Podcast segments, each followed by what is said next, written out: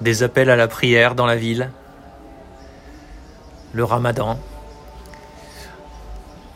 Alors le ramadan, c'est une expérience à observer de privation collective.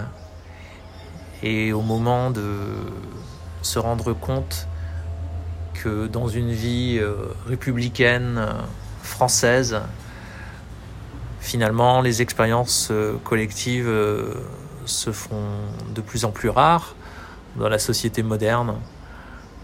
On peut citer la joie collective lors d'une victoire en finale de Coupe du Monde de foot, voire deux victoires, les deux étoiles.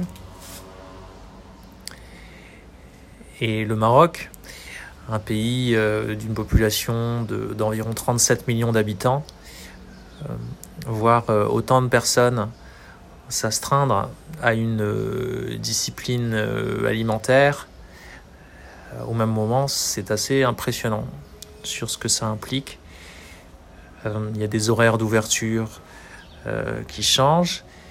Et d'ailleurs, on a même changé de fuseau horaire.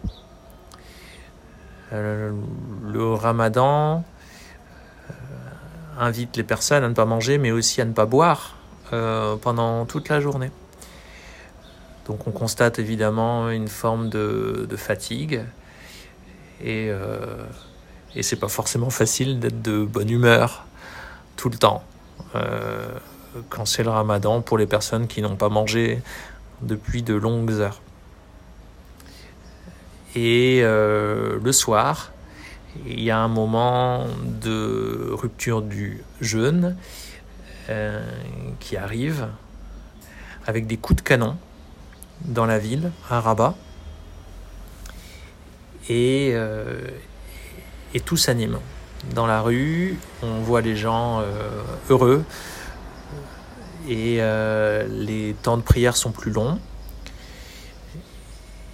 Et il y a une forme de solidarité. Je trouve que même les gens qui sont sans abri dans la rue euh, partagent des, repas et je trouve que le, les visages sont, sont détendus. Euh, les temps familiaux sont plus grands également. Et euh, dans les restaurants ou à d'autres endroits, ils servent ce qui s'appelle le ftour. Donc c'est un repas extrêmement copieux il y a des choses salées, des choses sucrées. J'ai eu l'occasion d'en partager au moins trois ou quatre.